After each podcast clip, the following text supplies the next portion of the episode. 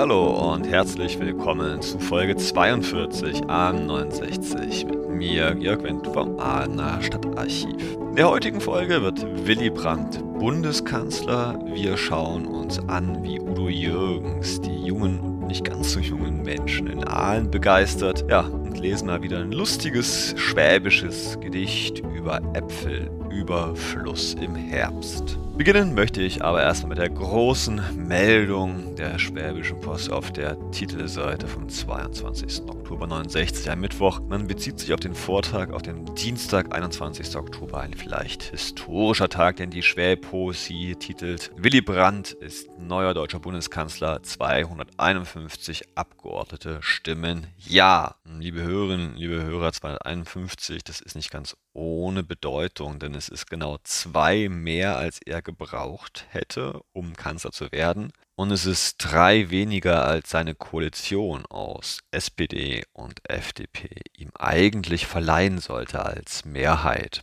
Da scheint sich der eine oder andere Abgeordnete womöglich von der FDP noch kurz vor Schluss hier einen kleinen bösen Scherz erlaubt zu haben. Auf Seite 3 jedenfalls dieses 22. Oktober 1969 veröffentlicht die Schwerpunkt großes Hintergrundstück, wo aus dem Bundestag berichtet wird, wie sich das genau abspielte. Aus dem möchte ich Ihnen gern jetzt ein bisschen ausführlicher vorlesen. Also, Zitat ist auch gleich der Titel von Willy Brandt. Ich habe 200 Prozent mehr als Adenauer.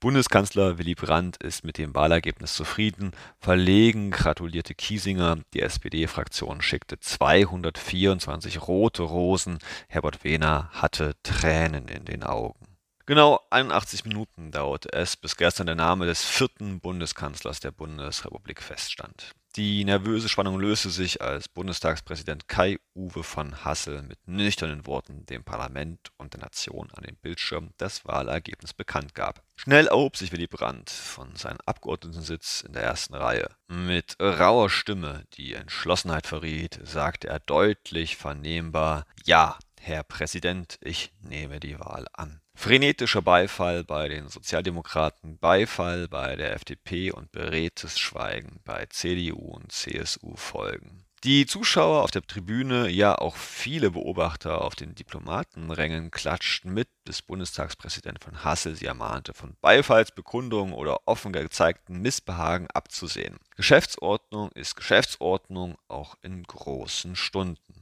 Helmut Schmidt, Rainer Barzel, der CDU-CSU-Fraktionschef, und Richard Stücklen von der CSU waren als erste Gratulanten bei Willy Brandt, der fast verlegen die Glückwünsche entgegennahm. Dann erst kam Kurt Georg Kiesinger, der gezögert hatte, gemessenen Schrittes auf seinen Nachfolger zu. Es war eine zaghaft befangene Gratulation ohne Herzlichkeit, geniert und verkrampft. Aber Kurt Georg Kiesinger ist eben kein überlegener Verlierer. Wo sollte er das auch gelernt haben? Dann rückte die FDP-Riege an. Scheel, Mischnick, Genschner, Mertes. Die Kombattanten der neuen Regierung wechselten einen festen Händedruck, ehe sich Willy Brandt zur Seite drehte und dort mit Herbert Wehner buchstäblich zusammenstieß. Wehner hatte bis dahin still und versonnen auf seinem Platz gesessen. Er, der Motor des Godesberger Programmes, als enttäuschter Kommunist seit Jahrzehnten engagierter Kämpfer für die SPD, musste diese große Stunde der SPD erstmal verdauen. Nach 39 Jahren stellt die Partei wieder einen Kanzler. Dann aber liegen sich Brandt und Wehner für Sekunden in den Armen. Beide haben Tränen in den Augen. Man konnte es von der Tribüne sogar aussehen. Ja, liebe Hörerinnen, liebe Hörer, der große Stratege im Hintergrund, Herbert Wehner, der alte Kommunist, der ja zur SPD gewechselt ist, wenn man so möchte, und in dieser Funktion eigentlich erst den ähm, Sieg von Willy Brandt möglich gemacht hat, das Godesberger Programm, mit der sich die SPD in der sozialen Marktwirtschaft erst regierungsfähig gemacht hat, indem äh, bestimmte Vorstellungen von Sozialismus abgeschworen wurde.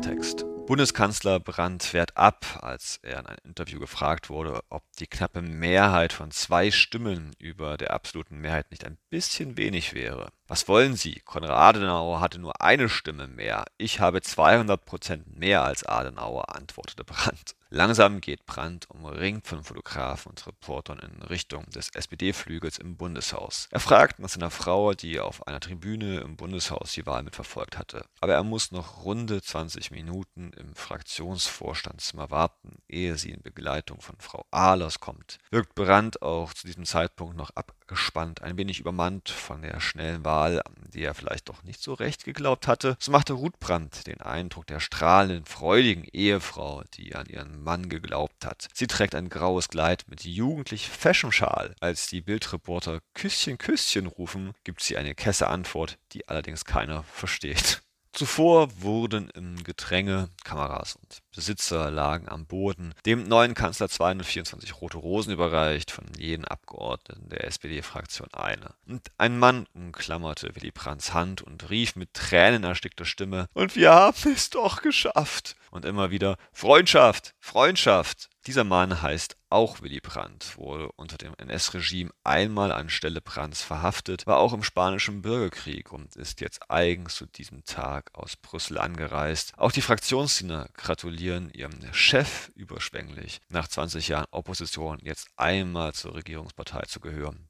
Das muss gefeiert werden. Alle hatten eigentlich erwartet, die SPD-Fraktion werde nach dem Wahlsieg Willy Brandt sofort zu einem Sektumtrunk in den Fraktionssaal ziehen, aber nichts von all dem. Es soll ja noch gearbeitet werden an diesem Tag. Und ob wir noch feiern, keine Angst, ruft Sprecher Wolfgang Jansen, ehe er seine Bürotür hinter sich zuzieht. Aber einige feiern doch schon. In der traditionellen SPD-Box im Bundeshausrestaurant rollen die ersten Lagen an Bier und Klare. Einer der Abgeordneten erinnert sich lachend an Konrad Adenauer.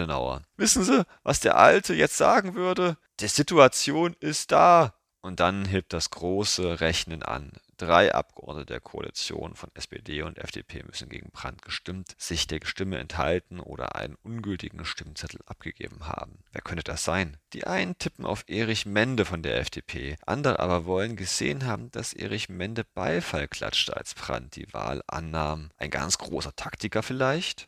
Die vier ungültigen Stimmen interessierten aber auch. Also, liebe Hörerinnen, liebe Hörer, es gab eben nicht nur die Gegenstimmen, es gab auch vier ungültige Stimmen. Armes Deutschland, hat ein Abgeordneter des Hohen Hauses seinen Wahlzettel beschriftet. Fram, nie, schrieb einer drauf und meinte, so an die Namensänderung Brandts im Dritten Reich erinnern zu müssen. Von größerer politischer Potenz und Entscheidungskraft sprach die Aufschrift auf dem dritten ungültigen Wahlzettel. Nein, danke. Und gar biblische Schulung verriet der vierte. Amos 5, Vers 20 stand da. In der zitierten Heiligen Schrift nachgelesen heißt das, Denn des Herrn Tag wird ja finster und nicht Licht sein, dunkel und nicht hell. Oder sollte der Betreffende sich vertan und den Vers 16 gemeint haben? Es wird in allen Gassen Wehklagen sein und auf allen Straßen wird man sagen, weh, weh. Man wird den Ackermann zum Trauern rufen und zum Wehklagen, wer da weinen kann.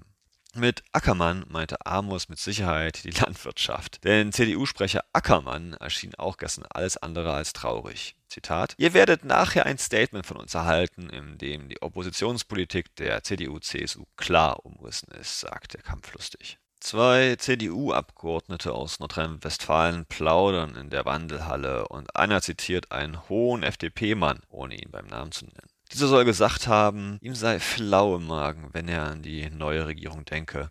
Ernst Lemmer, vormals Minister und mit Leib und Seele Berliner, sieht die Dinge völlig anders. Zitat. Der Wechsel an der Regierungsfront ist in einer Demokratie das Natürliche. Daran ändert sich auch nichts, wenn wir in den 20 Jahren nach der Stunde Null den Nichtwechsel als das Natürliche gesehen haben. Fest steht, dass die SPD über den Wahlausgang glücklich ist. Sie hatte noch am Vormittag die Fraktion zu einem Zählappell ins Bundeshaus befohlen, wobei nur ein einziger fehlte. Hermann Hansing aus Bremen hatte den Bäcker nicht gehört. Erst das SPD-Telefonat holte ihn aus seinen Träumen. Noch vor Ende der halbstündigen Fraktionssitzung war er jedoch zur Stelle. Der gestrige Tag kann sogar historisch genannt werden, denn auf den Tag genau 91 Jahre zuvor hatte der Reichstag das Gesetz gegen die gemeingefährlichen Bestrebungen der Sozialdemokratie verabschiedet, das kurz Sozialistengesetz nannte. Wie sich die Zeiten ändern. Tja, liebe Hörerinnen, liebe Hörer, natürlich im Jahre 1969 ist man manchmal näher an der gemeingefährlichen Bestrebung der Sozialdemokratie, Gesetzgebung von Bismarck dran, als vielleicht an der Zukunft, die diese Regierung nun bedeuten würde. Man sieht aber, so kann man die äh, Berichterstattung durchaus verstehen, diesen ganzen Wechsel als positiv, als demokratisch und diese Rote Socken-Kampagne der frühen 60er Jahre, sie scheint zumindest hier in der Schwerpo nicht gewirkt zu haben. Man sieht dieser neuen Regierung positiv entgegen. Dabei hat sie ihr Programm ja nur bislang skizziert und erst in der kommenden Woche, liebe Hörerinnen, liebe Hörer, wird dann der große Tag kommen, der ja auch in die Geschichte der Bundesrepublik eingegangen ist, wenn Willy Brandt sein Regierungsprogramm konkret beschreibt, was er dann in die Geschichte eingegangen ist mit dem Diktum mehr Demokratie wagen.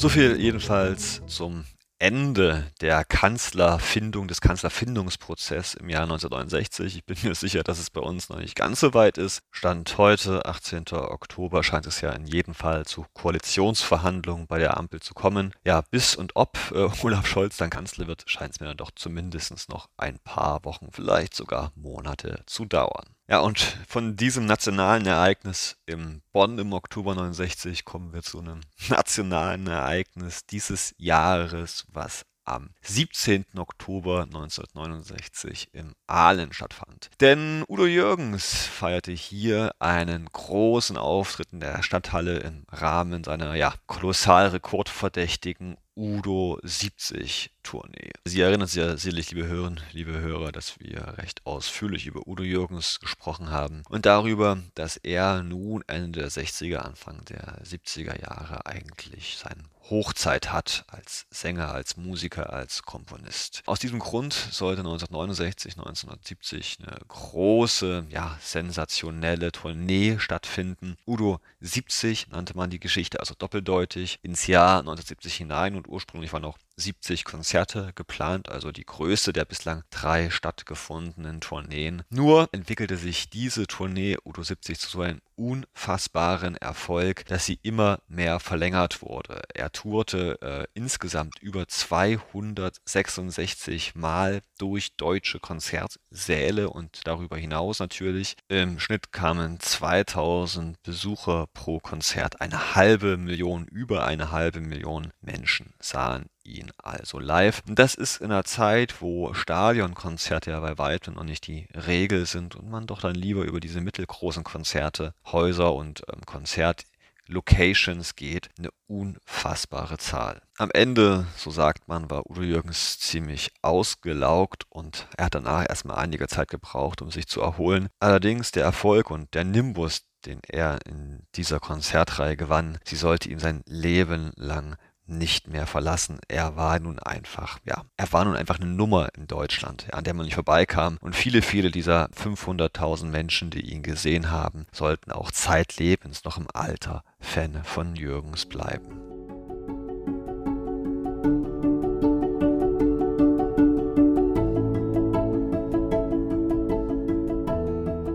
Die Schwäbische Post jedenfalls veröffentlichte einen doppelseitigen Bericht über dieses Konzert relativ kurzen Bericht, aber mit sehr, sehr vielen Bildern und sogar einer ganz witzigen Karikatur. Man sieht einen Fan mit komplett zerrissenen Kleidern, der seinen eigenen Kopf unter dem Arm trägt, aber er ist zufrieden, denn er hat eine Autogrammkarte von Udo in seinen Händen. Hinter ihm ein Haufen Leute mit gebrochenen äh, Knochen und was weiß ich nicht was, die alles anscheinend nicht geschafft haben. Udo Jürgens kann man vielleicht ganz im Hintergrund gerade so in diesem Pulk von Menschen ahnen. Viel friedlicher ist tatsächlich auch nicht in Aalen zugegangen. Wir haben hier Bilder von Udo Jürgens im schicken Smoking. Wir haben ein Bild, auch das übrigens legendär, im Bademantel, mit der er sich dann immer bei den Konzerten im letzten Song verabschiedet hat, also mit Bademantel. Und wir haben vor allem Udo Jürgens ja schon ganz schön durchaus sieht beim Unterschreiben von Autogrammen. Junge Frauen zeigen stolz seine Unterschrift auf ihre Hand. Wer weiß, wie lange die danach nicht mehr gewaschen worden ist. Und dazu gibt es, wie gesagt, einen kleinen Text,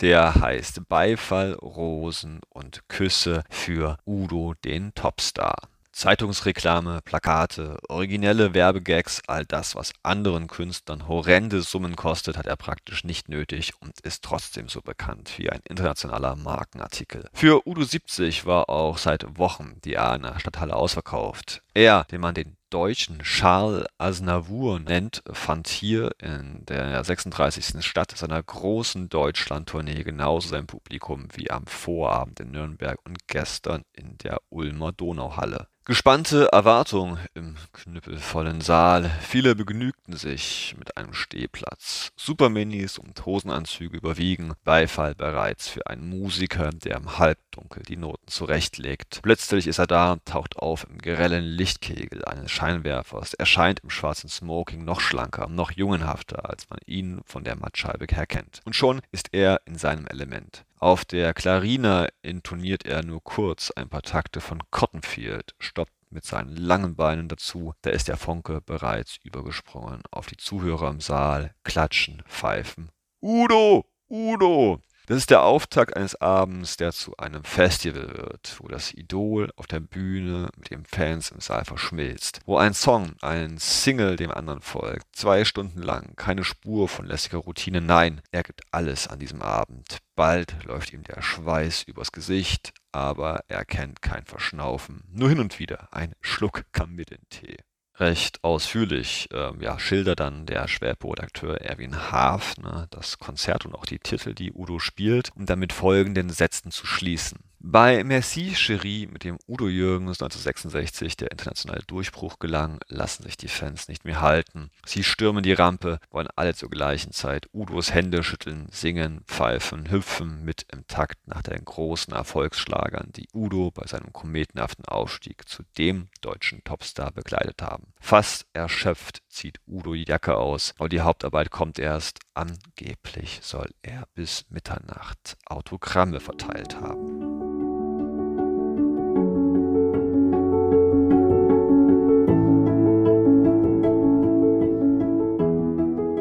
Und zum Schluss, liebe Hörerinnen, liebe Hörer, gibt es mal wieder ein schwäbisches Gedicht über das Thema Obst, Herbst und Titel Überfluss. Ich lese mal vor.